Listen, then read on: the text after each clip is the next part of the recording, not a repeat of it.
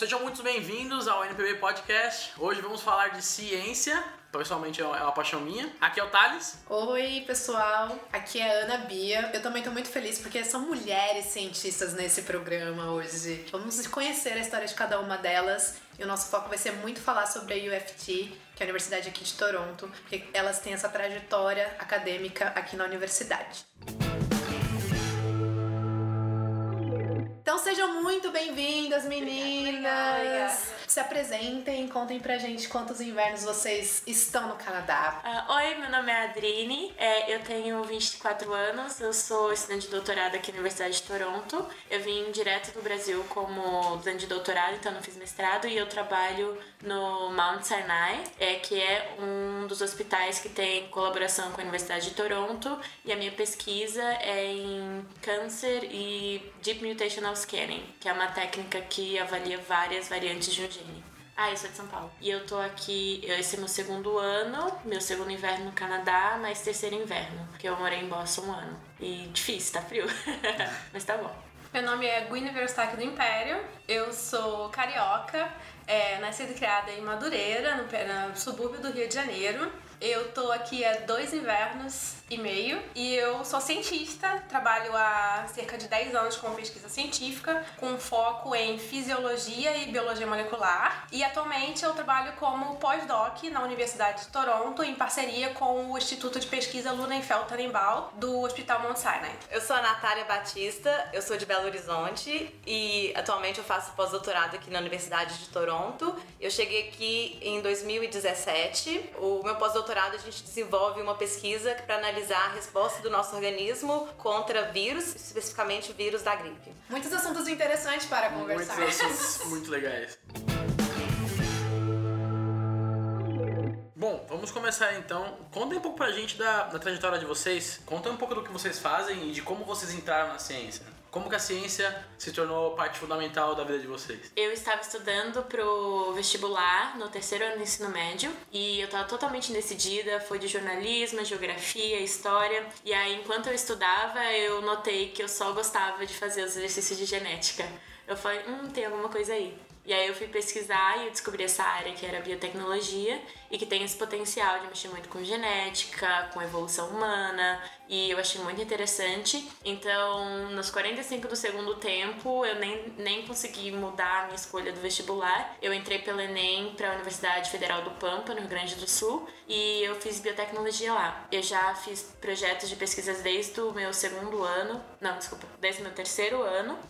Eu fui para o Ciências Sem Fronteiras, eu fiquei um ano em Boston fazendo pesquisa também. E aí eu voltei para o Brasil, terminei a graduação e apliquei aqui para a Universidade de Toronto e entrei como estudante de doutorado. A pesquisa, ah, eu fiquei apaixonada desde esse momento que eu descobri a biotecnologia. Na universidade também só atiçou minha vontade de querer fazer todas aquelas coisas que eu via e achava incrível. No Brasil é um pouco difícil de você conseguir ter essas experiências de laboratório, porque a gente é muito caro, muito difícil. Quando eu fui para Boston, que eu tive a oportunidade de trabalhar com umas coisas um pouco mais, digamos, caras, e eu fiquei super animada, eu vim pra cá e aqui o budget não tem limite. Então, meu contato com ciência começou quando eu ainda estava estudando medicina veterinária na Universidade Federal Rural do Rio de Janeiro. E o curso de veterinária da Rural, ele tem uma base, o curso básico muito forte. Então são disciplinas com conteúdo muito forte, professores muito bons. São as disciplinas de farmacologia, fisiologia, bioquímica, biofísica. Então, para uma pessoa, para um aluno, um jovem que gosta de estudar, é tudo que você sempre quis, entendeu? Você tem professores muito bons, as aulas muito boas, então você se, você se sente conectado com aquilo que você está estudando. E eu já fui fisgada pela ciência nesse primeiro contato, ainda estudando veterinária. Tanto é que quando eu fui pro ciclo específico da veterinária, que é tipo do segundo ano para pro quinto ano de veterinária, eu já não me interessava mais pelas matérias veterinárias, cirurgia, anestesiologia, clínica. Isso não era mais meu interesse, porque eu já estava fisgada pela ciência. Então, antes mesmo de formar na veterinária, eu já fiz, comecei minha iniciação científica no meu terceiro ano de veterinária. Então, eu fiquei até formar, fiz dois anos de iniciação científica trabalhando com fisiologia. Então, foi na rural que eu tive meu primeiro contato com metodologia científica e trabalho com animais como você cuida dos animais, é, como você injeta os animais como você, sabe, todo tipo de experimentos. E a gente tinha muito estímulo dos professores, porque era uma coisa, era um trabalho, era um trabalho muito em equipe, sabe? Uns alunos ajudam os outros alunos e a gente vai complementando os projetos e vai botando os projetos para frente. Como a Adriana comentou, a gente não tem muito, muitos recursos, né? Os recursos são escassos para reagentes muito caros ou para equipamentos muito específicos, mas a gente tentava se contrapor a isso com qualidade de material humano, assim, tipo, bota a mão na massa e a gente vai produzir, mesmo com técnicas básicas, a gente vai produzir, vai produzir muito mais e a gente vai publicar em revistas de qualidade mesmo não, não tendo tantos recursos. Então foi assim, meio que nesse ambiente que eu entrei na ciência. E assim, já foi suficiente para eu não querer mais outra coisa da vida, assim.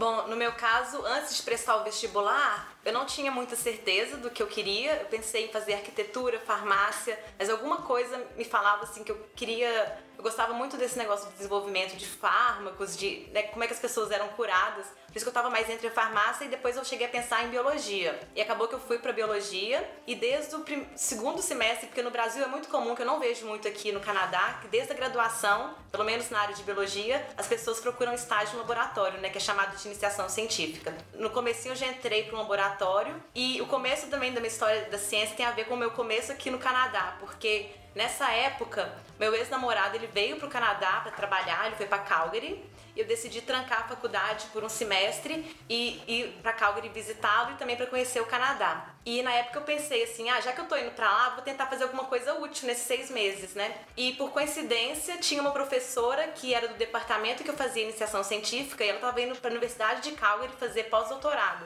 E na época eu não conhecia ela, mas eu fiquei sabendo através de um amigo e mandei um e-mail para ela, né, contando minha vontade de fazer alguma coisa, no, alguma experiência no laboratório aqui do Canadá. E ela foi muito prestativa, ela entrou em contato com a professora que ela ia fazer o pós-doutorado em Calgary e através dela acabou que eu consegui fazer o estágio em, na Universidade de Calgary. Então eu vim para cá para ficar seis meses e dentre esses seis meses, quatro meses eu fui com o que eles chamam aqui de summer student. Né? Então eu fui pro laboratório dela fazer pesquisa e na época eles até me ofereceram uma bolsa porque o summer student que ele recebe em Calgary na época era por volta de mil, mil quinhentos dólares. Só que o problema é que eu tinha entrado no Canadá com visto de turista porque não estava concreta essa ideia. E para ter a bolsa, você tinha que ter o visto de trabalho. Eu não sei como é que funciona hoje em dia, mas na época, se você aplicasse para o visto de trabalho dentro do Canadá, não era aceito. E eu não sabia, mas eu apliquei, aí eles me deram a negativa explicando o motivo. E acabou que para mim, como eu já estava lá mesmo, assim, mesmo sem o dinheiro, sendo voluntário, foi muito útil a experiência no, no laboratório, né? E depois eu voltei pro Brasil e acabou que eu voltei e continuei a pesquisa no laboratório dessa professora que me pôs em contato com a professora em Calgary terminei a graduação e como eu queria seguir a vida acadêmica, né, de pesquisa, é, eu fui fazer o mestrado, que foi no mesmo laboratório dessa professora que estava fazendo o, a iniciação no Brasil. E como eu tinha ficado né, meio que maravilhada como que a ciência é feita fora do Brasil, durante o mestrado eu estava tentando alguma oportunidade de ir para fora fazer alguma coisa, né? Só que é muito difícil, assim, na, hoje em dia eu acredito que seja também achar informações de como conseguir ir para fora, ter bolsa, essas coisas. E acabou que foi uma outra coincidência. Eu estava assistindo um seminário no departamento, tinha dois professores franceses lá, e eles falaram sobre a pesquisa dele e no final falaram sobre a Universidade da França, falando que queria fazer colaboração no Brasil e eu saí de lá com aquilo na cabeça, né? Eu voltei pro meu orientador e falei assim: ah, eles estão procurando colaboradores. Aí ela ficou interessada, foi conversar com eles. E no final acabou que eu fui pra França, fiquei três meses e eles pagaram a passagem e hospedagem. Que incrível! É, foi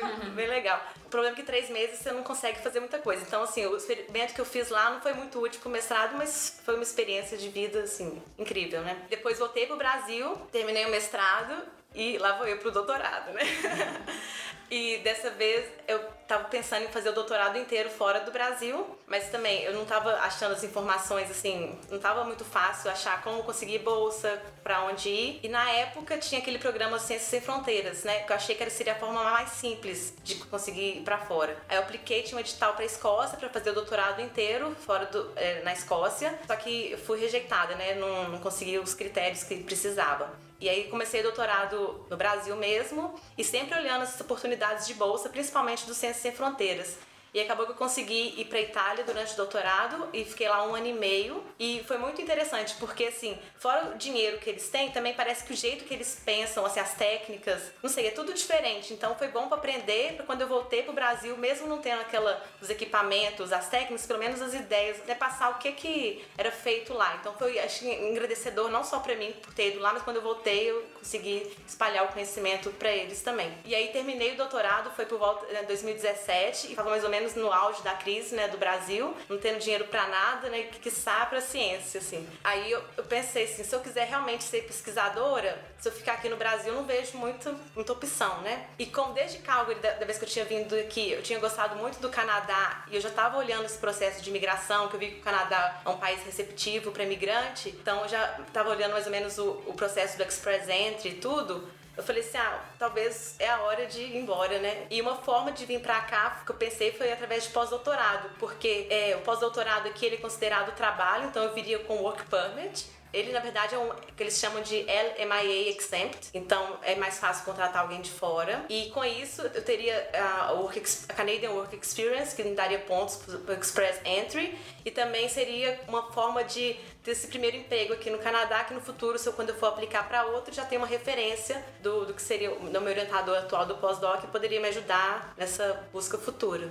Essa é a minha trajetória até agora.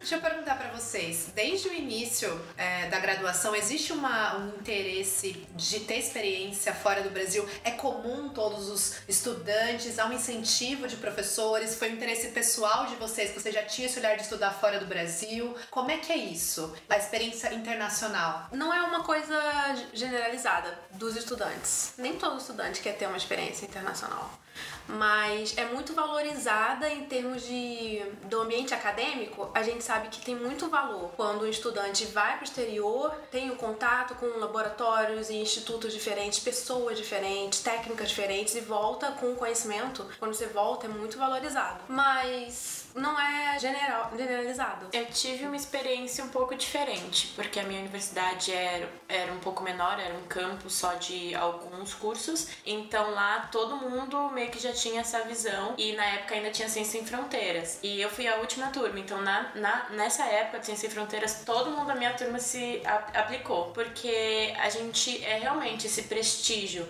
a gente sabe os nossos professores, nossos professores foram ótimos, mas sempre tinha aquele comentário, ai, ele publicou na Nature, foi lá pro, pra Califórnia, publicou isso, fez essa pesquisa.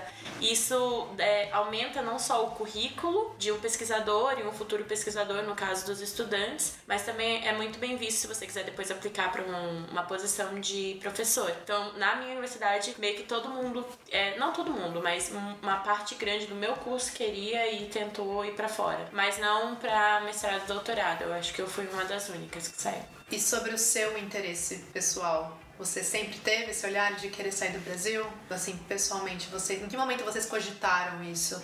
Desde o começo da graduação, mais pra frente? Então, desde que eu decidi que eu ia fazer o mestrado, quando eu terminei veterinária, eu já sabia que eu queria ter essa experiência internacional. E isso veio desde porque eu tive dois anos de mestrado e quando eu tava no doutorado, eu tive essa oportunidade de agarrar um projeto que já existia e foi oferecido para mim pelo meu orientador, co-orientador na época, o professor Henrico Bloise. Eles chegaram para mim e me ofereceram: olha, a gente tem esse projeto que nós já submetemos, já ganhamos um grant, mas a gente não tem ninguém para fazer. Você gostaria de ir para esse laboratório e ter essa experiência internacional que você tanto fala, que você tanto quer? Eu, claro, claro que eu gostaria. E foi então que eu conheci o meu atual supervisor de pós-doc, foi em 2015 quando eu vim pelo programa de doutoramento sanduíche no exterior, PDSE da CAPES. E foi como eu conheci o meu atual supervisor. Ele foi meu advisor, foi como se fosse o meu supervisor externo na época do meu doutorado. E eu passei um ano aqui na U of T, no departamento de fisiologia, fazendo experimentos. Depois eu precisei voltar para defender minha tese. E como eu já tinha esse contato, a gente manteve o contato. Então, quando eu defendi, eu entrei em contato com ele e ele me ofereceu para voltar aqui como pós-doc. E aí eu aceitei, né? Porque era tudo que eu queria era que voltar. Não aceitaria, né? exatamente, exatamente. ah, no meu caso, quando eu tava é, nesse último ano do ensino médio, que eu não sabia o que eu queria fazer, e eu fui olhar em biotech e tal, eu descobri esse programa Ciência Sem Fronteiras. E aí eu olhei que era de universidades federais, principalmente, e que biotech estaria meio que na área. Eu sempre fiquei pesquisando no YouTube, eu me interessava em inglês, então eu via muito vlog dos Estados Unidos, do Canadá, e eu achava assim, o máximo era aquele óculos cor-de-rosa. Eu falei, ah, eu vou pra lá. E com esse curso aqui eu consigo. E foi exatamente como aconteceu no plano. No meu terceiro ano eu consegui. Não, no meu quinto ano eu consegui ir pra Boston. Mas chegando lá, eu vi que a coisa é muito diferente, muito mais embaixo. A experiência científica fora do Brasil é muito diferente da brasileira. E, mas não era minha ideia ficar, fazer doutorado fora. Eu voltei pro Brasil e eu queria fazer o meu mestrado no Brasil e talvez um pós-doutorado fora. Mas as coisas mudam, né? Os planos. Os planos mudam. Ah, meu parceiro veio para o Canadá para visitar, se apaixonou, ficou por aqui. Seis meses virou um ano, que virou dois anos. E que aí ele falou: ah, por que, que você não aplica o mestrado para cá, em vez de fazer aí no Brasil?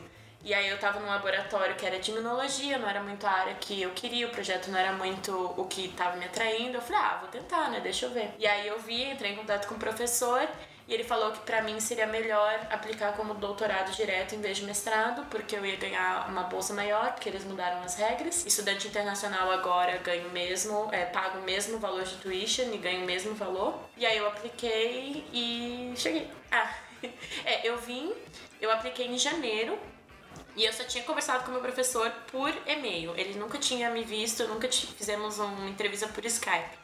E aí eu vim visitar o Canadá só pra conhecer o que, que eu tava me metendo. e aí quando eu cheguei aqui, eu, eu mandei e-mail e falei, olha, eu tô indo aí. Ele falou, ah, se você vier aqui, bate aqui no laboratório, vamos conversar. Aí eu vim, bati, conheci no o laboratório e nesse dia ele me arranjou uma reunião com a pessoa que cuida da admissão. E aí eu conversei com esse professor e ele falou, ah, você tá dentro.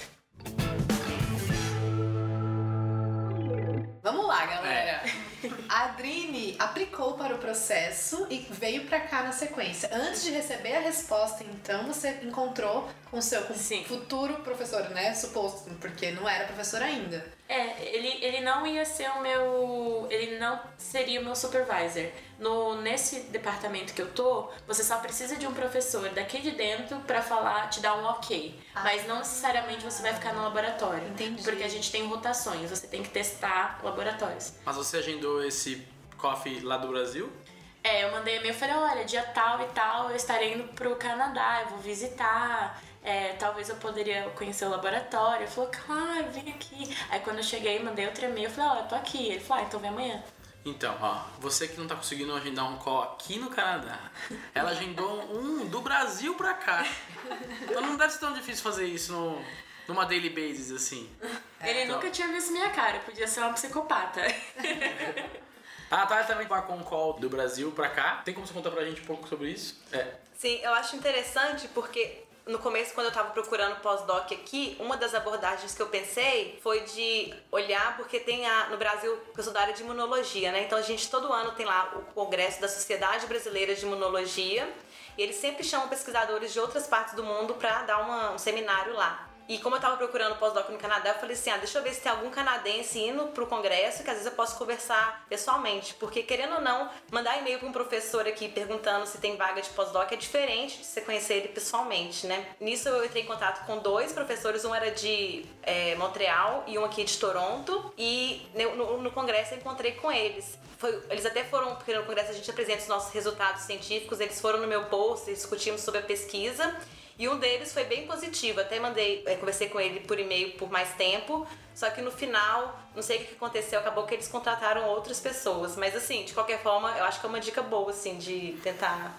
né, É, é uma grande dica porque às vezes a gente fica pensando que a Universidade de Toronto é uma. A gente pensa nas instituições, mas as instituições são feitas de pessoas. Então, essa é uma dica boa pra qualquer área possível.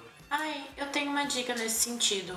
É, em São Paulo, anualmente tem uma feira de intercâmbios, feira de pós-graduação no exterior. Eu fui quando teve em 2018. Eu tava já no processo de aplicar pra cá, eu já tava é, tirando é, testes de inglês, essas coisas. E eu fui para essa feira e tinha universidades é, da Europa, é, dos Estados Unidos e do Canadá. E eles falavam um pouquinho cada um da, dos, de como funcionava e tinha uma hora de networking que você ia lá e conversava. Eu fui pra lá e conversei com essa pessoa do Canadá, mas não era em Toronto, e falei: olha, eu tenho essas notas, eu tenho esse currículo. E ele falou: não, me manda seu e-mail, a gente entra em contato, porque no caso eles ofereci, ofereceriam até 50% de bolsa. Então, se você tiver é, numa cidade que tem esses eventos, vale muito a pena ir, porque eu cheguei lá e tinha gente que ajudava também com toda a aplicação, como fazer a sua letter of intent, que é a sua carta de mostrando que você tem vontade e vale muito a pena.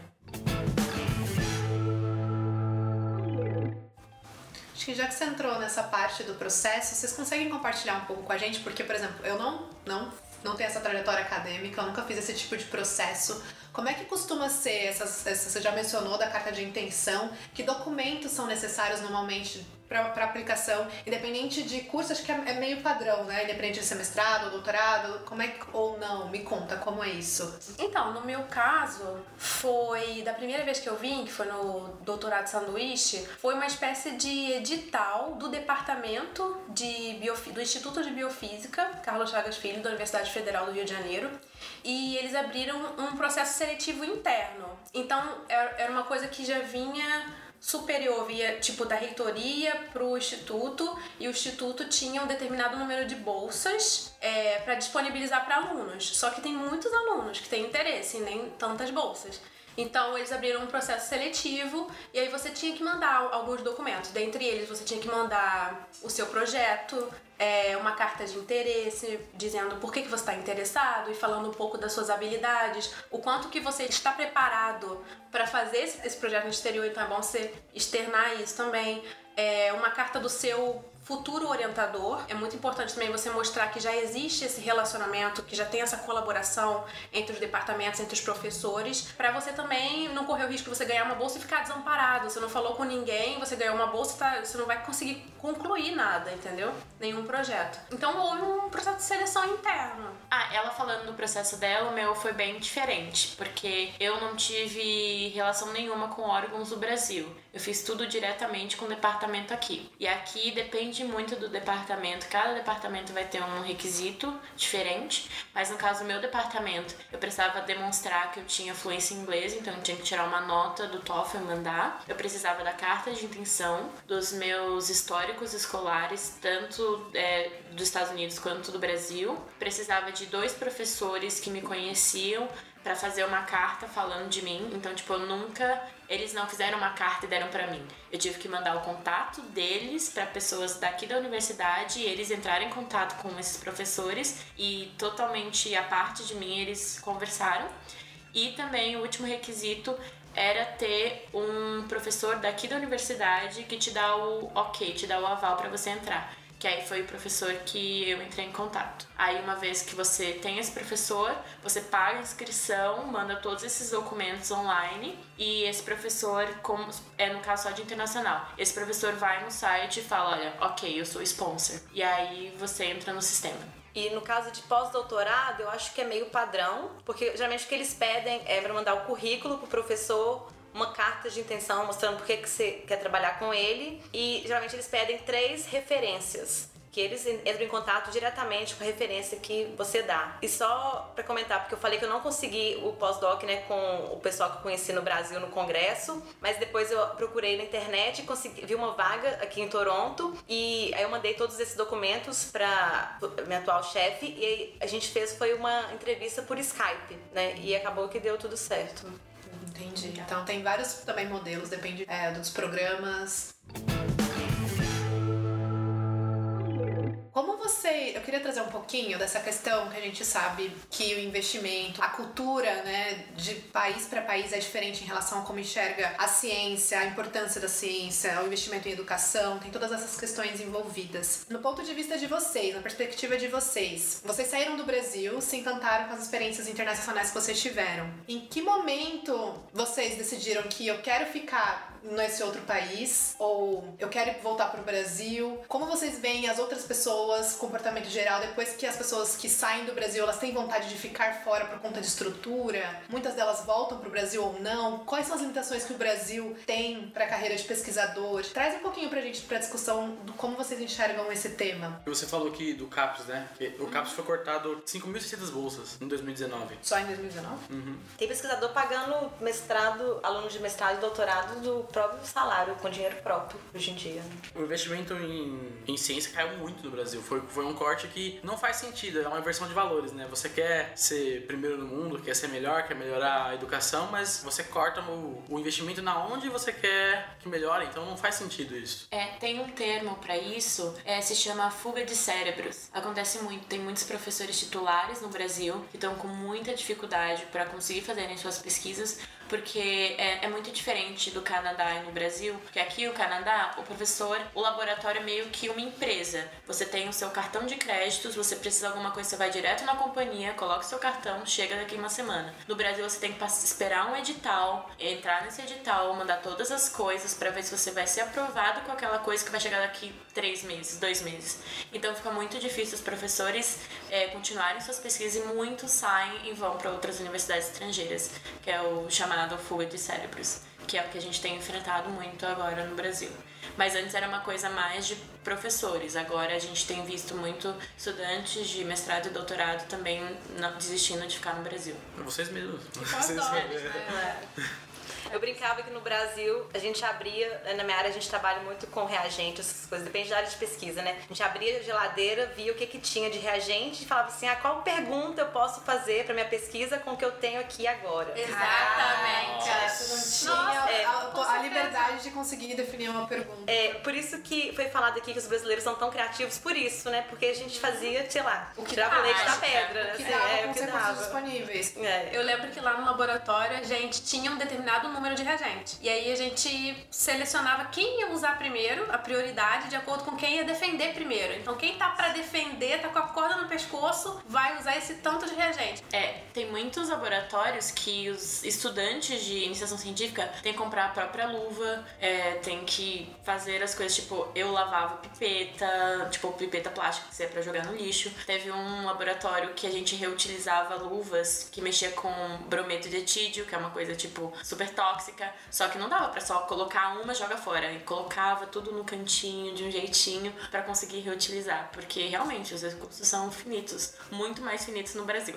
Você pode dar uma noção de quanto é um reagente aqui, quanto é um reagente lá, al- algo assim? É, o problema também de lá tem muita coisa que é importada dos Estados Unidos. Então aqui, como tá os Estados Unidos aqui na porta, às vezes é uma produção aqui do Canadá mesmo, fica muito diferente. Eu não sei se os valores, não lembro do Brasil, mas sei lá, umas cinco vezes mais ou mais, assim, sem contar a cotação do dólar, né? É, a gente tem que pensar Sim, na é- conversão, né, real, dólar, dólar canadense, dólar americano, e pensar também que demorava muito tempo pra chegar aos reagentes. Lá. deportação ficava presa na alfândega, Exato. tinha que liberar na Polícia Federal. É.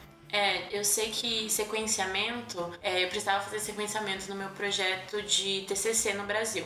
E aí, sequenciamento, você, você fez o negócio todo, vai ser aquela vez que meu professor mandou pra Coreia pra ser sequenciado e demorou um mês pra chegar os resultados. Aqui eu literalmente vou numa caixinha no mesmo andar, coloco lá, daqui dois dias eu tô com o resultado online com E eu, eu falei assim, como? Como assim? Você consegue sequenciar e ter o resultado na mesma semana? Eles, sim, eu, eu tô no céu. o Guiné vai se revirando aqui. Então, tipo, Gente, aqui é, é muito mais fácil errar, você cometer erros e você tentar de novo. Porque, ah, não deu certo, tenta de novo. Mas no Brasil não, porque se, se não deu certo, você vai tentar de novo, você vai conseguir só daqui a um mês. Isso é difícil. Se tiver, se tiver como tentar de novo. Se né? tiver como tentar de novo. Gente, é muito doido, é muito maluco pra gente entender a gravidade do que isso significa. Porque você falou uma coisa, Adrine, que foi: ah, antes era comum os professores terem as experiências internacionais e ficar por lá mesmo, não ter, né, não tem esse interesse em ficar no Brasil porque não, não é motivador pra desenvolver o trabalho de vocês. Só que aí você disse assim, é, agora tá se tornando mais comum, com mestrado, com mais alunos, não, não tem perspectiva. E aí eu queria lembrar assim, as pessoas, porque a ciência, Como é que é aqui, por exemplo, vocês estão trabalhando para soluções que vão ser utilizadas depois em indústria, o que? Farmacêutica, pode ser indústria de soluções para saúde. São questões que o Canadá depois vai ter é, inovações na parte da pesquisa que o, o, país carrega esse desenvolvimento, esse progresso, né? Que está investindo sim em educação, está investindo sim em pesquisa. A gente, a ausência desses investimentos, essa realidade no Brasil faz com que as pessoas que estejam, que gostam de ciência de pesquisa e que estão ali tentando executar um trabalho, sejam limitadas e que elas falam assim: eu não tenho como fazer aqui eu não consigo executar esse trabalho. E aí as pessoas estão deixando o próprio país. E neste movimento para poder fazer esse trabalho em outro lugar, a gente fica sem desenvolvimento no nosso país. Então, essa é a consequência que eu acho que eu queria trazer para as pessoas, para ver esse impacto. Assim, a gente fica é, obsoleto de pesquisa, a gente fica sem pessoas que têm vontade de ficar lá porque não tem condições e a gente não desenvolve, a gente não tem patentes e a gente não tem progresso, a gente não inova. Então tem, tem todo um ecossistema né, de, de impactar que eu acho que é importante a gente trazer aqui. Não é só uma experiência de uma pessoa que está tendo uma experiência internacional, é um movimento de pesquisadores num coletivo muito maior que isso impacta em todo um ecossistema. É uma galera. E eu não quero aqui julgar culpados, mas eu acho que os cientistas no Brasil têm um pontinho de culpa, porque a divulgação científica no Brasil nunca foi feita de forma eficaz. Agora que está tendo esses cortes, você consegue ver que eles estão correndo atrás. Então está tendo divulgação científica em tudo que pode ter no Brasil. Mas eu lembro que quando eu comecei mestrado na graduação, era muito raro. E aqui no Canadá você já vê que isso é feito, eles sempre estão divulgando para ensino médio, para a população. Então, assim, claro que a, a culpa do, do, cientista, sei lá, é minúscula, né? Por quê? Que, que, qual, qual que, que, que acontece com, entre os pesquisadores de não. É porque, assim, a gente é, faz a pesquisa e depois, com os resultados, a gente publica numa revista científica, isso pra comunidade científica. Okay. Mas tem muita pouca gente que vai pra televisão, ou vai pra um jornal, ou vai pra comunidade explicar o que está sendo feito no laboratório. Igual que eu trabalho com vacina contra gripe. Então, aí a pessoa consegue ver a relação direta, né? Você fala assim, ah, eu fico gripada todo ano, nossa, o que ela faz é super importante. Mas tem pessoas que trabalham com coisas mais básicas, que tipo descobrir uma molécula que pode ser importante para o mecanismo de entrada do vírus na célula. Você vai falar, mas o que, que isso é importante? O que está fazendo com o meu dinheiro? Porque a maioria da, da, da pesquisa, tanto no Canadá quanto no Brasil, é feita com dinheiro público, né? De no Brasil tem a CAPES, CNPq, que tem outras agências. Então, hoje em dia parece que está tendo uma guerra contra os cientistas, né, no Brasil e professores. Parece que eles não são importantes. Parece que o povo acha que o dinheiro que iria para pesquisa, que vem do imposto, não é um dinheiro que é útil, mas na verdade, mesmo essa ciência básica chega a um ponto, depois vai virar um produto, uma patente, vai ter retorno para a sociedade, sociedade né? É. e não enxerga essa conexão. É. A sociedade não consegue nem entender muitas vezes a, tá a divulga sendo divulgado é. cientificamente, porque simplesmente porque a maioria não sabe ler, não consegue juntar as frases. É, o Brasil recentemente teve é, a posição dele no PISA, esse, vocês viram o vídeo do Pirula? Falando ah. disso? Nossa, é triste, hein? É, é. acho que mais de um terço dos alunos não consegue juntar, é, é analfabeto funcional. É, posso complementar uma coisa com a fala da Natália? É, os pesquisadores brasileiros, quando você é contratado por uma universidade brasileira, você tem três pilares, que é pesquisa, ensino e extensão. A extensão é a parte que você vai para a comunidade, você traz o conhecimento que está sendo gerado na universidade para a população. Só que os professores já estão tão acumulados de coisa com a pesquisa que já é difícil fazer edital para tudo e com o ensino que não tem oportunidade, às vezes é muito difícil de fazer extensão. E aqui é uma coisa já muito, eu acho que é muito da sociedade também, é já muito dentro. Tipo, a Universidade de Toronto tem posters nas ruas falando da pesquisa que é feita ali. E, tipo, é, tem marchas para câncer e vão, estão lá os laboratórios conversando o que eles estão fazendo. Tem feiras, os professores vão para a sociedade, vão para escolas conversar sobre isso. E a gente está começando a entender como é que isso se faz no Brasil e agora que estão correndo atrás do prejuízo mesmo. Então, como as meninas falaram, realmente existem esses três pilares. Os pesquisadores barra professores brasileiros, eles são muito sobrecarregados com atividades no seu dia a dia. Então, eles têm que dar aula, eles têm que corrigir prova, eles têm que fazer pesquisa, eles têm que orientar alunos. Então, às vezes, não sobra tempo né, energia para você se dedicar a um projeto de extensão. Todo mundo sabe que os projetos de extensão são extremamente importantes, porque eles fazem a comunicação entre a rede de cientistas e a população, a comunidade. E às vezes não existe essa comunicação porque falta disposição, falta energia, falta tempo e às vezes, professor, vou falar uma coisa que é muito polêmica agora. Às vezes, os professores que se dedicam muito a projetos de extensão, eles são meio que discriminados pelos outros professores, porque projetos de extensão meio que não carregam tanto valor para a produção científica. E a produção científica é muito importante para a sobrevivência da, da comunidade científica, dos departamentos, para a sobrevivência dos, dos projetos, dos, dos professores, porque o nosso a pesquisa científica no Brasil ela é meio que um jeito de classificar para poder distribuir a verba é por exemplo o A produtividade a da produtividade CAPES, científica. É, a produtividade. Então, uma determinada instituição ou uma determinada universidade federal é CAPES 3 e uma outra instituição é CAPES 6, que são os valores diferentes, classificações diferentes. Então, essa que é CAPES 6 vai receber um pouco mais de verbas e vai ter mais é, à disposição essas verbas para poder direcionar para os laboratórios. E os projetos de extensão não contribuem tanto. Óbvio que contribuem, mas não tanto quanto produção científica. Então o critério do sistema não tá bem desenhado. é isso? não, é. definitivamente não é não. então. E tem Então- uma coisa, é, tem uma coisa também. Aqui você vai ver que os professores eles não estão necessariamente cuidando de todos os aspectos do laboratório. Aqui eles têm um lab Técnico. manager, eles vão ter técnico que vai cuidar só das finanças, um que vai cuidar só de uma coisa, os postdocs vão cuidar dos professores, do- dos alunos. E no Brasil eles fazem tudo, eles que têm que anotar se comprou uma luva lá no- na planilha. Então aqui os professores, pesquisadores estão mais amparados por tem mais suporte, mais pessoas para trabalhar com, com coisas específicas, então tem mais oportunidades, digamos assim, de fazer esses projetos. Mas ao mesmo tempo, como a Natália falou, tem crescido muitos projetos de extensão. Isso é uma coisa maravilhosa. Nos últimos anos, os alunos estão se mobilizando muito, é, os professores, os pós-docs estão se mo- mobilizando muito para fazer essa comunicação com a comunidade, com os alunos, alunos de ensino fundamental, ensino médio, ou com a própria população ao redor. Eu lembro que na Rural, Universidade Federal Rural do Rio de Janeiro, a gente tinha uns projetos com a comunidade seropédica, que é a, a cidade que fica ali é, onde está localizada a universidade. Então é muito legal ver isso acontecendo, mas ao mesmo tempo é, não é complicado. É conflitante Mas- o É, sistema. é, é, é bastante complicado, é. Então, deixa eu só tirar aqui a culpa dos cientistas, né? Então, eu acho assim, a culpa da não divulgação científica no Brasil não é só dos cientistas, é do sistema, da, de como é, tu- tudo é feito. Então, só pra me corrigir. Mas me diz uma coisa, como que. Tudo bem, tem a.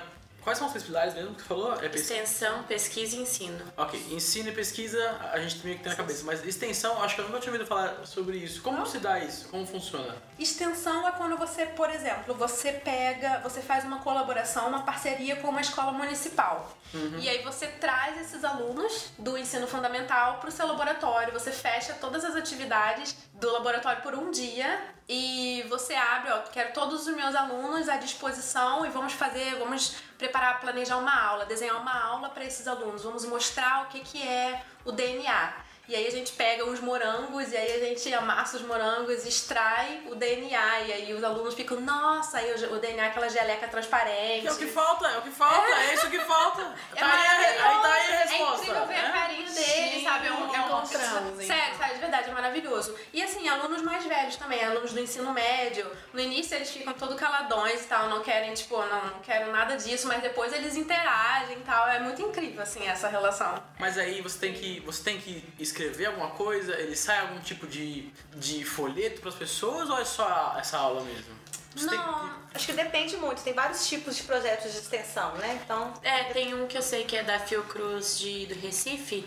Os estudantes de, da, da universidade vão na praça falar sobre a pesquisa deles. Mostra no microscópio que eles mexem com Aedes aegypti. E todo mundo que tá passando ali vem, conversa e tal. Aí tem esses que você é mais informal, que você só vai na praça. E tem os que tem um edital que você tem que aplicar pra falar exatamente o que você vai fazer, que você consegue ganhar uma verba pra utilizar. No caso, E uma coisa importante também que tem a ver, mas não tem, porque o projeto de extensão, assim, porque muita gente fala assim, a universidade federal né, não tem muita utilidade para a população, mas o projeto de extensão envolve também, eles oferecem serviço, por exemplo, de odontologia. Estudante que está fazendo odontologia, eles vão ah, acompanhar o professor, fazer o tratamento em um paciente, e nisso o paciente paga quase nada. ou veterinário também. Então tem muito assim, serviços que vão quase gratuito para a sociedade, que porque o professor está aproveitando aquela chance para ensinar o aluno. Isso é comum, né? esse eu já tinha visto, é de, de tinha essa dentista, de quem tá aprendendo a cortar o cabelo dos outros também, tem isso, né?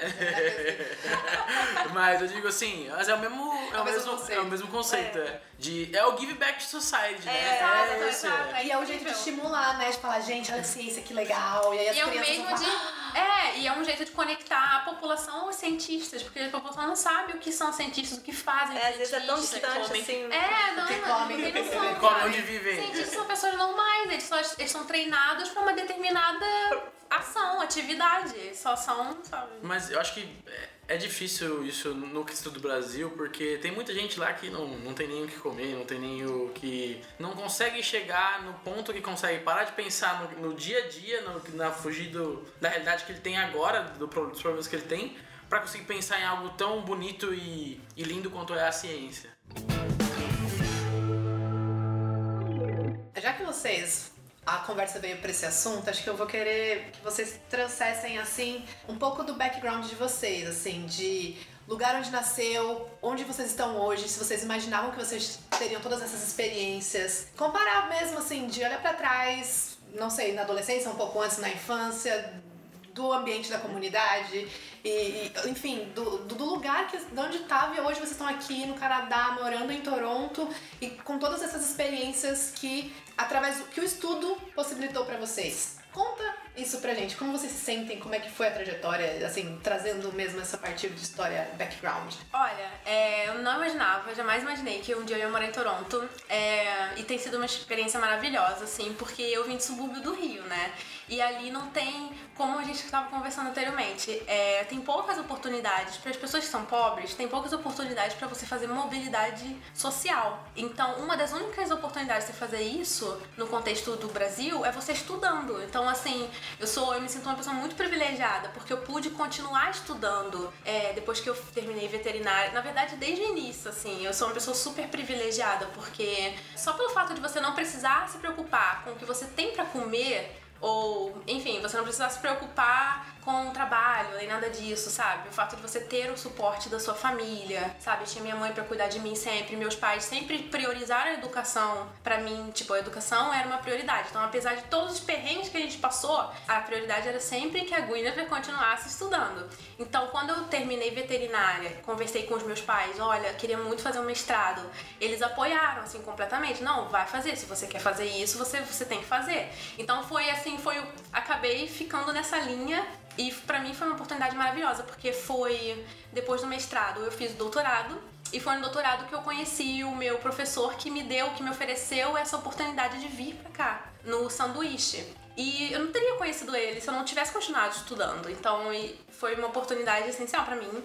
É, eu não imaginava que seria o Canadá. Na verdade, eu queria ter uma experiência internacional pra fazer pesquisa científica internacionalmente, mas poderia ser qualquer lugar. E surgiu essa oportunidade e eu aceitei. E essa vaga foi, foi oferecida para outras pessoas antes de mim. Já ofereceram para uma, uma outra aluna do laboratório que era uma aluna sênior. Ela já estava terminando o doutorado, então ela viria para cá para fazer o pós-doc, se ela tivesse aceitado essa oportunidade. Mas aí ela, ela ficou muito receosa, porque é o Canadá é muito frio, é muito longe, eu ficar isolada. E também o projeto não era muito o que ela queria. Ela queria outras coisas, queria outros países, então ela negou. E aí esse projeto foi oferecido para mim e eu tava, não, vou sim, claro, imagina, não vou desperdiçar essa oportunidade, vou lá. E foi, foi tudo pra mim. E eu conheci, e foi durante o meu sanduíche que eu conheci o meu atual supervisor. Então foi assim um presente muito bom, assim, da vida. Ai, nossas histórias são muito parecidas.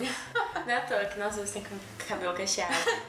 Eu também sou da, do subúrbio, né? Sou da zona leste, extrema zona leste de São Paulo. Ali depois de Itaquera, em São Mateus. E o lugar da onde eu vim não é nada comum que a gente aprenda a falar inglês, que a gente vá pra universidade pública, até porque elas não estão ali onde a gente mora, tem só a USP do outro lado da cidade. E eu acho que eu sou a prova viva que educação é muito revolucionário, porque eu me interessei muito é, sozinha e, tipo, eu tive muitas oportunidades para estudar, mas só ter o acesso à internet já mudou minha vida de um jeito. Eu comecei a saber que tinha um mundo inteiro que falava inglês, que tinha coisas, tinha artigos. Gente, como é que eu não tinha acesso a essas coisas antes? E aí eu continuei estudando, minha família também sempre me apoiou.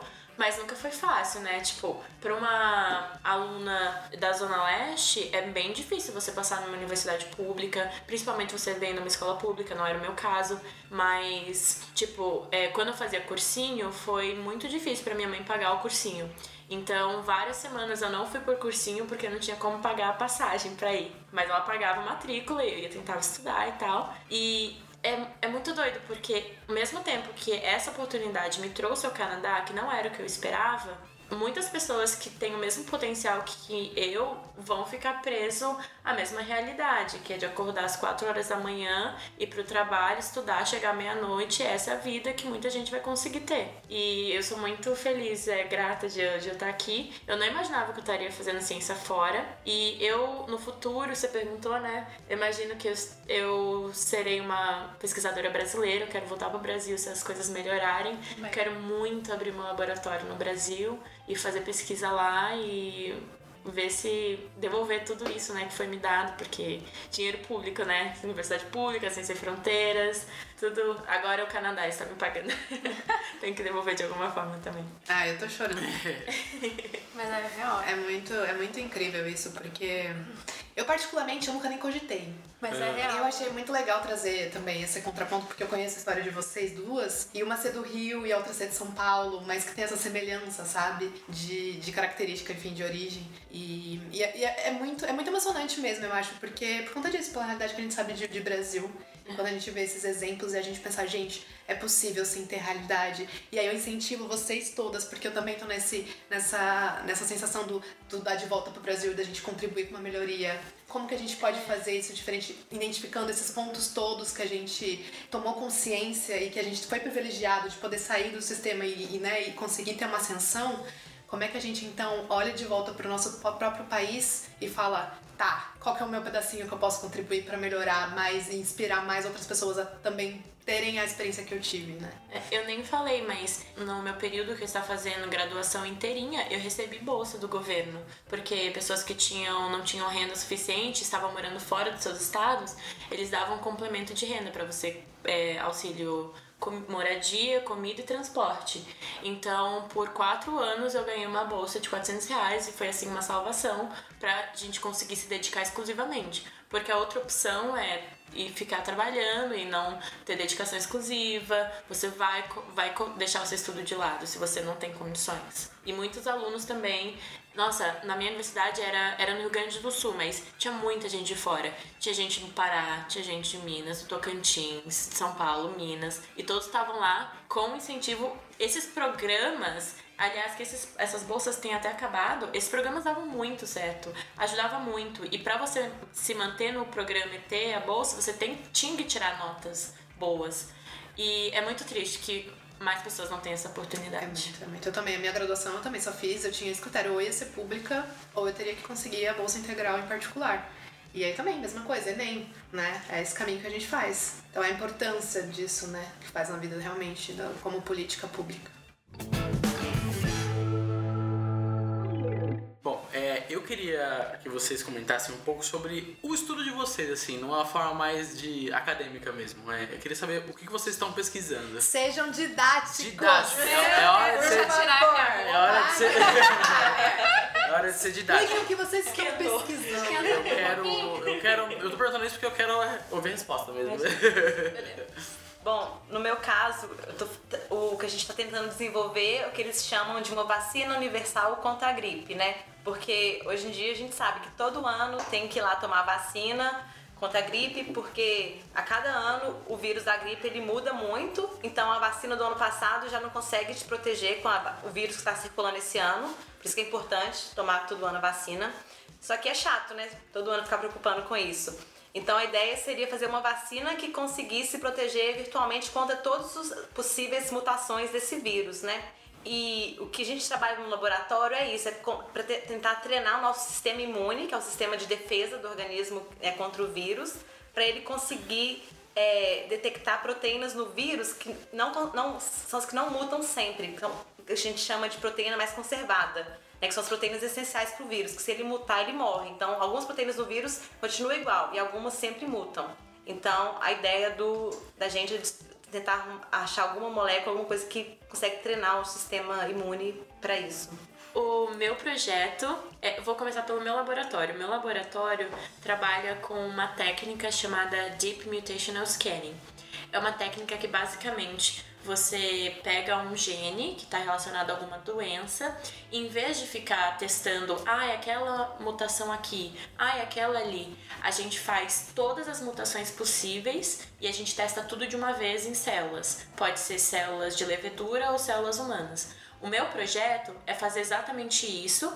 Eu trabalho com gene que está relacionado com câncer e aí eu produzi uma biblioteca com todas as variantes desse gene. E assim eu quero testar, eu tô no processo de testar isso, todas essas variantes em células humanas. E dependendo do que a gente vê nas células, se por exemplo a célula morre ou se a célula vira um tumor, os, é, é, os médicos conseguirão olhar para os pacientes que têm essas mutações e predizer qual tratamento é melhor para ter. É, ah, a sua variante não, não causa muito dano. Ah, a sua variante é muito agressiva.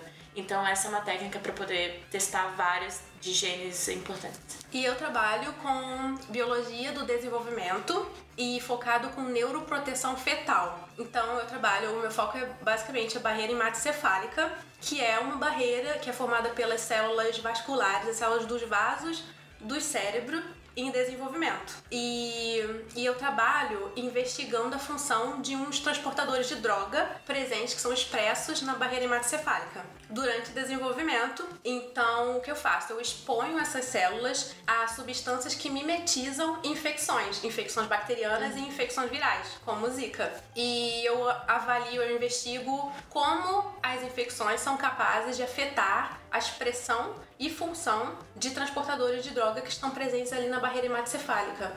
Quando o feto está em desenvolvimento, ele está muito, o, particularmente o cérebro do feto, está muito suscetível a alterações do ambiente, todo tipo de alteração ambiente, particularmente se a mãe tiver com alguma infecção ou com alguma inflamação, que é muito comum. E quando isso acontece, a mãe vai tomar alguma, algum medicamento. É, ou então ela vai tomar um, um analgésico, vai tomar um antibiótico, um anti-inflamatório. E essas substâncias podem potencialmente passar a barreira hematocefálica do feto. Quando elas passam, elas são jogadas para fora por esses transportadores de droga, que estão presentes nos vasinhos do cérebro. Quando esses transportadores de droga são menos expressos, essas substâncias vão se acumular dentro do cérebro. Daí elas podem potencialmente ser danosas ao feto, ao cérebro do feto em desenvolvimento. Por isso a gente pesquisa como que essas infecções vão alterar, vão regular a expressão desses transportadores. Sim. Eu faço isso em cultura de células. Tem spoiler? Sensibiliza ou. Sensibiliza, o spoiler é que sensibiliza, particularmente quando a gente usa é, umas substâncias que mimetizam o Zika vírus. Ah. Tem uma redução da expressão desses transportadores, o que pode potencialmente causar danos para o cérebro em desenvolvimento. Então, esse é um dos projetos que eu estou trabalhando agora. Tudo faz sentido agora. Tudo faz Por muito isso sentido. Que passa. Incrível. Bom, vocês viram que são coisas muito importantes que tem. Bom, a ciência ela é intrinsecamente, ela tá intrinsecamente na sua vida, que você querendo ou não. E sobre estrutura? Vocês vieram para cá, tiveram bolsa de estudo, mas e a parte de moradia, transporte, alimentação? Como é que funciona isso para quem vem por meio de bolsa de estudos? Quando eu vim no meu doutorado sanduíche, a gente recebia um auxílio antes mesmo de começar, eles mandavam um auxílio pra gente. E era, eles chamavam de auxílio instalações e também a gente recebia passagem e os três primeiros meses. Então, nesse conjunto de auxílio financeiro que, ele, que a gente recebia, estava todo o pacote incluído. Então, isso permitia que a gente tivesse certa liberdade para procurar um lugar para ficar e tal. É, no meu caso, como a bolsa é direto do, da Universidade de Toronto, vem do Canadá, eu ganho uma bolsa anual. É, a bolsa é dividida dependendo da onde você está fazendo essa pesquisa. No meu caso, eu recebo direto do hospital. Essa bolsa tem dinheiro suficiente para eu pagar o aluguel e para eu pagar minha tuition, que eu sou responsável por pagar a minha matrícula na universidade. Então, essa bolsa que eu recebo, eu pago minha tuition e custos de vida, de transporte e tal. E além disso, para estudantes de pós-graduação, é, a universidade tem moradia, é, não é aqui, em outro lugar, mas no meu caso eu moro na é, moradia estudantil para famílias. Então são um apartamento e tem um preço muito mais baixo do que o geral nessa área de Toronto, que é maravilhoso, ajuda muito. Você se importa de falar o valor? Eu pago aqui 970 dólares para um apartamento, eu não divido com ninguém, é um quarto. Mas para a região que eu tô em Toronto, aqui você não acha um apartamento deste tamanho por menos de 2 mil dólares no mês. Para quem tá em Toronto, nós estamos na Bloor Young, tá bom? Bloor e Young. Young Street. Toda vez que eu falo, o pessoal pergunta, ah, onde você mora? Eu na Bloor Young. Todo mundo já me olha como se eu fosse milionária. Eu falo, gente, calma. Eu juro que eu não tô pagando isso. E no caso de pós-doc, não é a bolsa, é o salário, mas é bom falar que recebendo lá o salário, a gente também, além disso, tem um o convênio, a gente consegue usar o RIP e também tem o convênio, ajuda, é, convênio de saúde, né? Então, dentista, essas coisas também é incluído. E nessa mesma moradia que a Adrine mora, pós-doc também pode morar, mas tem que ser em família. Então tem que ser ou casado ou com filhos. Parece também que estudante de graduação também consegue é, morar nessa moradia também, que é interessante.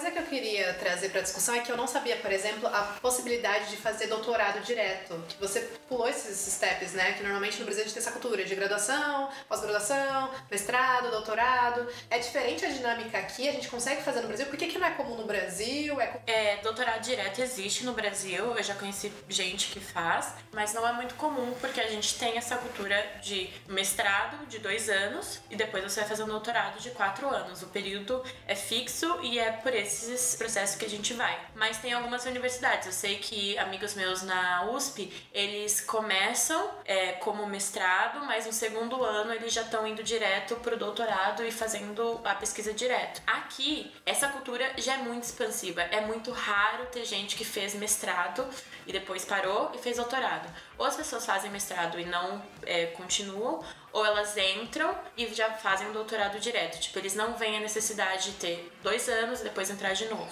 E isso é, traz um aspecto também que é diferente da ciência do Brasil e do Canadá, que aqui não é um tempo pré-determinado. O seu doutorado não vai ter quatro anos. Tem gente que vai ter de 5 anos, tem gente que vai ter um doutorado de 7 anos. Depende totalmente da sua pesquisa, do quão rápido você consegue fazer as coisas, de quantos artigos você publica. Tem gente que defende com 3 anos.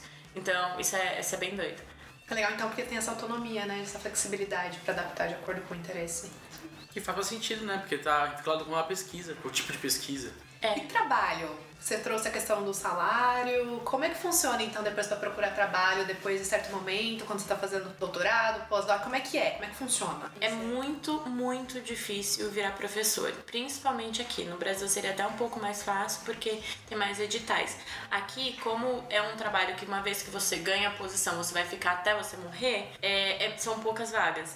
Então, se você vê alguém que acabou o doutorado e se tornou professor titular, significa que essa pessoa fez um negócio assim maravilhoso, um, um, um artigo incrível que ele conseguiu essa vaga. A maior parte das pessoas terminam o doutorado e vão para uma posição de postdoc, que é um um trabalho que você fica dois anos, as meninas podem falar melhor. E aí você pode também procurar áreas fora da parte acadêmica. Na universidade a gente tem vários workshops é, de como fazer essa transição, como ir para indústria farmacêutica. Existem pós-doutorados na indústria farmacêutica, você não precisa ficar na academia. E aí você vai procurar o seu trabalho e demora um pouquinho, né? O pessoal começa a procurar no último ano de doutorado e tal, e é um processo assim que leva alguns meses e tal. Eu sei que aqui no, no Brasil, é, no, no, no Canadá, é mais, mais demorado. Assim, a carreira acadêmica, tipo, se eu continuasse na academia, na Universidade de Toronto, depois do pós-doc, a gente se transforma como se a gente se transferisse para Research Associate, que é tipo um associado, um pesquisador associado, ainda vinculado à instituição e ainda executando os projetos, mas aí você vai ter um pouco mais de responsabilidade, você vai ter uma é, questão de liderança, você vai poder é, treinar alunos, você vai fazer mentorias, né? Você vai fazer, você vai ter mais responsabilidades dentro do sistema acadêmico. Entendi. Mas aí tem o passo também do, do quando você vê professor, não é assim? Porque aí tudo que você fizer com, com o artigo vai estar seu nome lá e, Sim. e aí você tem um passe junto com a universidade. Se alguma universidade querer, querer você. É, é isso, não é? Você vai publicando, Aí você vai tentando as vagas. Por exemplo, se você sabe que o seu artigo é, teve impacto tal na revista tal, você tenta naquela universidade que você quer. Um, as pessoas que querem se tornar professores, eles podem ir para o pós-doc numa universidade menor, ou você vai direto como professor adjunto, que é o Research Assistant, que já é, vai ser mais fácil de você assumir uma posição de tempo integral de professor. Na minha universidade, como a universidade era muito nova, tinha é, tem 7 anos, 10 anos agora, é, os professores só viram que tinha aberto um edital para uma universidade nova, colocaram lá os seus currículos e aí vai contar a quantidade de artigos publicados, seus projetos de extensão, de pesquisa, e aí eles só entraram e aí eles conseguiram abrir os laboratórios. Aqui parece que o processo é bastante similar com o do Brasil, na verdade, a seleção, que eles têm que dar uma, o candidato tem que dar uma aula, mostrar o currículo, e mas aqui tem universidades com perfis diferentes, porque a Universidade de Toronto é mais voltada para pesquisa, a York é mais para educação. Então, eu já conversei com pessoas que aplicaram para as duas, então é diferente a aplicação, parece que lá eles valorizam mais a aula. Então, o tempo de aula ou o statement, sei lá, o que você tem que escrever para mostrar que você né, tá rápido para dar aula, lá é mais valorizado eles pegam mais no pé, enquanto que para Toronto eles olham muito publicação, revista de alto impacto. Mas isso também acontece no Brasil. Algumas universidades federais ou institutos federais, eles dão mais prioridade para a área de educação. Daí o peso, durante o concurso para professor, o peso para quem tem conteúdo didático, experiência didática, tem, por exemplo, peso 2, uhum. enquanto publicações acadêmicas tem peso 1. Um. Sabe, tem esse, enquanto tem outros institutos que têm um maior peso em investigação, em pesquisa científica. Então, durante o processo de seleção do professor, o peso do seu conteúdo, do seu CV científico vai ser maior do que a experiência didática. E se você não quiser seguir a carreira acadêmica, tanto aqui quanto no Brasil, você pode tentar empregos em startups ou em empresas, é, na pharma, na tech empresas de médio e grande porte, você pode, pode procurar positions como Research Associate, Associate Scientist, Scientist. Tem, tem um mercado assim muito amplo você tem que escolher, porque tem muitas possibilidades. Para quando você termina o seu PhD, quando você termina o seu doutorado, tem muitas possibilidades. Você meio que tem que procurar, porque é, não tem nomes específicos, os nomes das positions, das jobs variam muito. Então você tem que meio que ver o que você gosta de fazer, o que você faz muito bem, e você vai procurando qual que, o que você faria. E construindo esse caminho. Construindo esse caminho. Pode ser, você pode trabalhar em, em vários nichos de terapêuticos. Então pode ser cardiologia, imunologia, oncologia. Aí então você vai trabalhar com translational oncology, translational cardiology. Uhum. Ou então você pode trabalhar com comunicação científica, você pode ser um scientific editor, é, ou biomedical editor, ou você pode trabalhar com comunicação, ser um medical science liaison, ou medical affairs. Então tem muitas possibilidades, depende do que você quer o que você gosta de fazer, o que você faz bem. Então você tem um amplo, uma ampla variedade de opções. Ai, eu tenho um resource muito legal. A Universidade de Toronto teve um projeto chamado Mil Doutorados, é tipo One Thousand Theses. E eles pegaram todos os, um, estudantes, os estudantes de doutorado que terminaram, eles fizeram uma pesquisa da onde que eles foram, que, que, quais as porcentagens de cada um está trabalhando. Então tem todas essas. Isso está tudo disponível online, é de graça. Você consegue olhar o ano que a pessoa entrou, o que que ela fez e onde que ela tá. E tem tudo, tipo, pesquisa, no governo, bem legal. Isso que me conforta um pouco, né? Porque eu vim pra questão de ficar mas é que eu vejo que tem muitas outras opções que eu não via muito no Brasil para continuar na pesquisa sem ser virar professor de uma universidade. E aqui é uma opção viável. É, uma, é. É, isso é muito diferente. Eu sabia que eu teria que ir para fora quando eu estava é, estudando ciência, porque eu pensava em ser uma pesquisadora de indústria farmacêutica. E no Brasil, é, isso é raríssimo. Vai ter uma, um lugar que vai fazer pesquisa e sempre vai ser o primeiro lugar que vai acabar a pesquisa se acabar a verba. E aqui tem muitas indústrias farmacêuticas, é uma coisa muito rentável. E é muito mais fácil trabalhar. É, fora. até porque eu acho que faz, acho que talvez nesse sentido, porque são multinacionais e aí a matriz, onde faz pesquisa, vai ser na, fora do Brasil, é, né? Então é. vai mandar para o Brasil a substância onde é pronta desenvolvida só para comercializar. Uhum. Tem muitas coisas assim também, talvez, envolvidas. Eu tenho uma curiosidade. Já que nós somos mulheres, eu queria abordar essa questão de mulheres na ciência. Vocês passaram por algumas assim, diferenças, volume de mulheres presentes, a percepção mesmo, assim, alguma situação, comparando realidades, Brasil, Canadá, sala, presença de mulheres, quantidade de professores, predominante homem, predominante mulher. Tem algo nesse sentido que vocês teriam de experiência para compartilhar? Sim, no meu laboratório nós éramos predominantemente mulheres. As mulheres tomavam conta, era muito raro ter meninos tanto alunos quanto professores. Que demais. No meu laboratório tem sete pessoas, só um homem e minha chefe é mulher também. Então, mas assim, no departamento parece que é um pouco distribuído, mas eu acho que vejo mais mulheres. Isso aqui? Aqui, é, aqui em Toronto. Uh, o meu departamento tem é, é, bem, bem distribuído, eu diria que tem mais homens, mas tem várias mulheres em posições de chefia, como administrador, como chair, que é uma, uma, uma, posição de prestígio de pesquisa. No meu laboratório tem estudante de graduação dos dois sexos e o meu professor é homem e o Research Associate é homem, mas também tem mulher, então eu diria que é bem distribuído. Mas comparado com o Brasil, é semelhante? Não, não tem essa. Ah, no, meu... no Brasil tinha bastante mulher também, eu vi assim.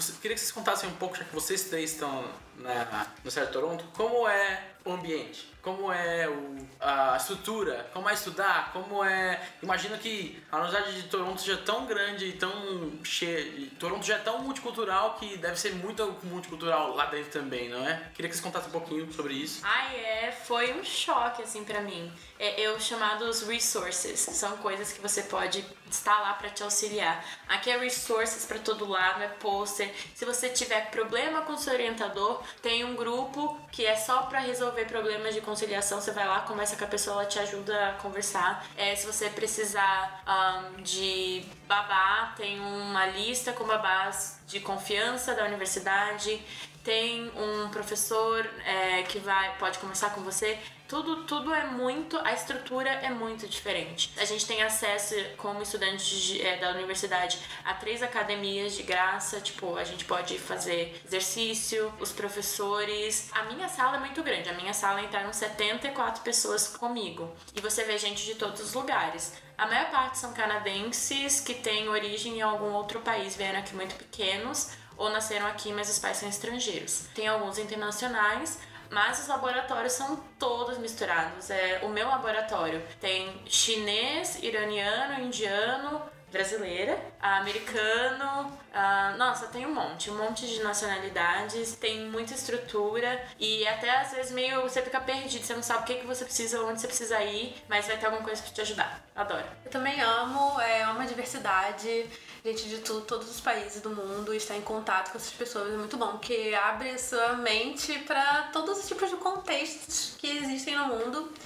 E a estrutura é maravilhosa também. E em termos de laboratório, nossa, gente, é de chorar a diferença. Muitos equipamentos, os reagentes, facilidade de acesso aos reagentes é, é, é muito incrível, assim. Então, e o que eu acho legal é que já que a gente tá falando de ciência, assim, porque tem. O que eles focam muito aqui é para ajudar o mental health, que eles chamam, né? Que agora são vários programas da universidade, porque parece que os alunos ficam muito sobrecarregados. Na pesquisa é um ambiente muito estressante, então parece que agora estão desenvolvendo vários programas da universidade focado para ajudar nessa parte. Eu acho É, eu posso falar um pouquinho disso.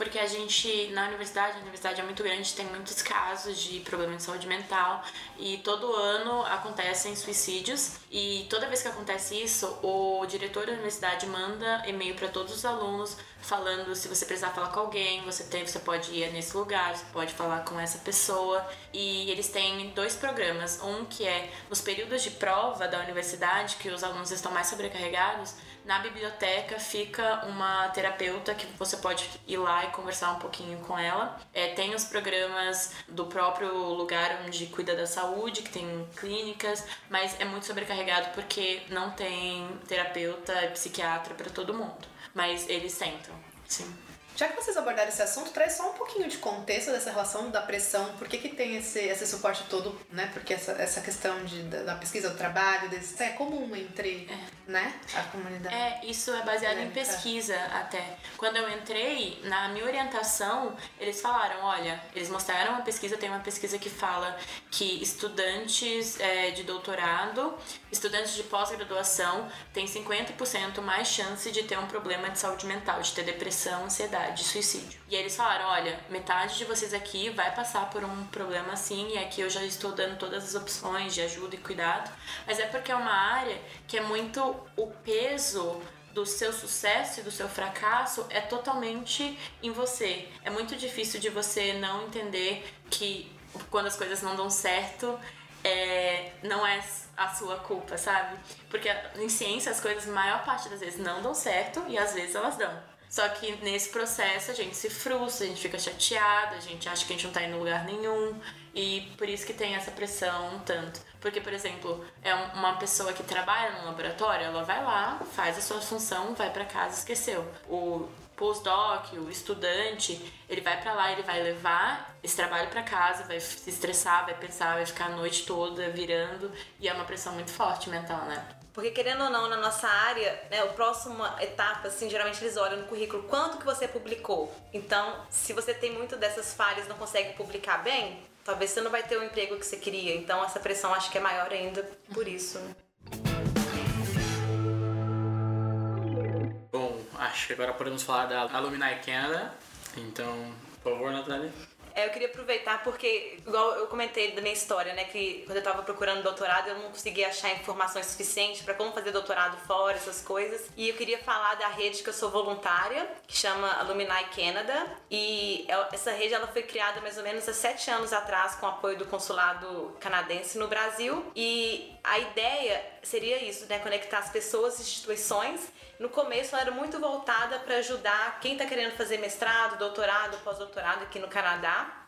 Então sempre a gente tem é, o Facebook e o Instagram, né? Se vocês estiverem interessados, só procurar lá no Unai Canadá Brasil. Então sempre a gente posta lá oportunidades de bolsa no Canadá inteiro, para mestrado, doutorado, pós-doc. No nosso Instagram assim, a gente sempre faz lives sobre alguém dando depoimento de como conseguiu a bolsa, de qual foi a trajetória dela. E atualmente a gente está tentando focar também não só no lado educacional, mas também no profissional. A gente até fez recentemente uma parceria com a Tatiana De Fácil, né? Que ela até já veio aqui no podcast. Sim! E ela tem dado alguns webinars que a gente tem gravado, está disponível no YouTube. Então ela fala sobre o mercado canadense, como preparar seu, seu resumê. Então é, achei que a oportunidade de comentar aqui da rede. Então, foi bem- muito legal. Sete anos é um tempo longo, né? Sim, é. Você tá desde quando? Eu comecei projeto? ano passado, né? Eu tô na posição de diretora de comunicação e mídia social, então eu ajudo a divulgar essas oportunidades nas redes. E a Adrine, que tá aqui, ela até já participou com a gente, que a gente fez é, alguns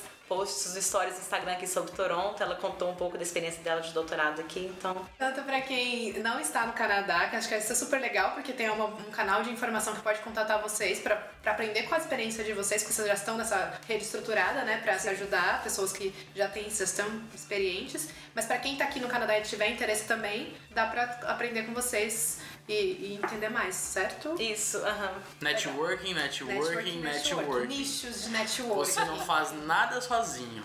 O 20% é o que a gente faz, 80% é com quem a gente faz. Mostra a cara, manda e-mail. Se você conhece alguém que já foi pra fora, ou revisa meu e-mail aqui, vê se tá bom pra entrar em contato com aquele professor.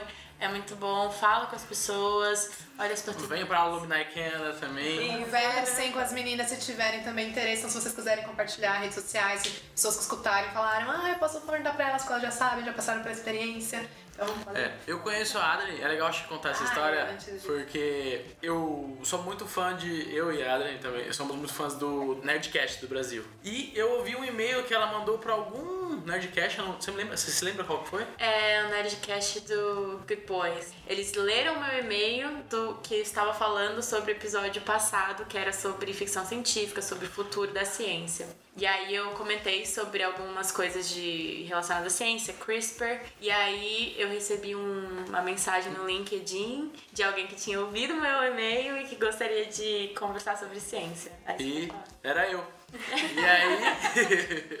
foi assim, foi, é muito doido como às vezes você ouve sobre uma pessoa e você acha que talvez ela esteja muito longe de você, mas na verdade ninguém tá longe de você, ninguém tá longe de ninguém hoje em dia no mundo inteiro. Você tá a uma mensagem de, de poder conversar com quem você queira conversar. Então é muito doido como o digital virou real, né? Então é networking, networking, networking. Venha para o NPB se você não faz parte ainda. Participe é, dos nossos encontros presenciais do Happy Hour é bem legal, toda terceira sexta-feira do mês tem um Happy Hour. E é isso, vocês querem deixar seus uh, Instagrams? E algum Instagrams? recado, mensagem, fique à vontade. Microfone de vocês, mensagem final. Ah, vocês podem me seguir no meu Instagram, meu Instagram é arroba lasciencebitch. E eu tenho um e-mail, né? É muito bom, né? Eu tenho um e-mail que eu disponibilizei. Eu, a Kit no Canadá fez uma entrevista comigo sobre o processo de vir pra cá. Eu expliquei todos os detalhes eu disponibilizei um e-mail para perguntas é, relacionadas a isso. É adrinebiotech.gmail.com. A-D-R-I-N-E B-I-O-T-E-C arroba gmail.com. Você pode mandar suas dúvidas lá ou me seguir no Instagram. Sem H, então. Sem H. H é o modo norte-americano. Pode me seguir também, gente. Fiquem à vontade. Guinevere.império. Guinevere é como? Ah, G-U-I-N-E-V-E-R ponto I-M-P-E-R-I-O. É porque é muito chique esse nome.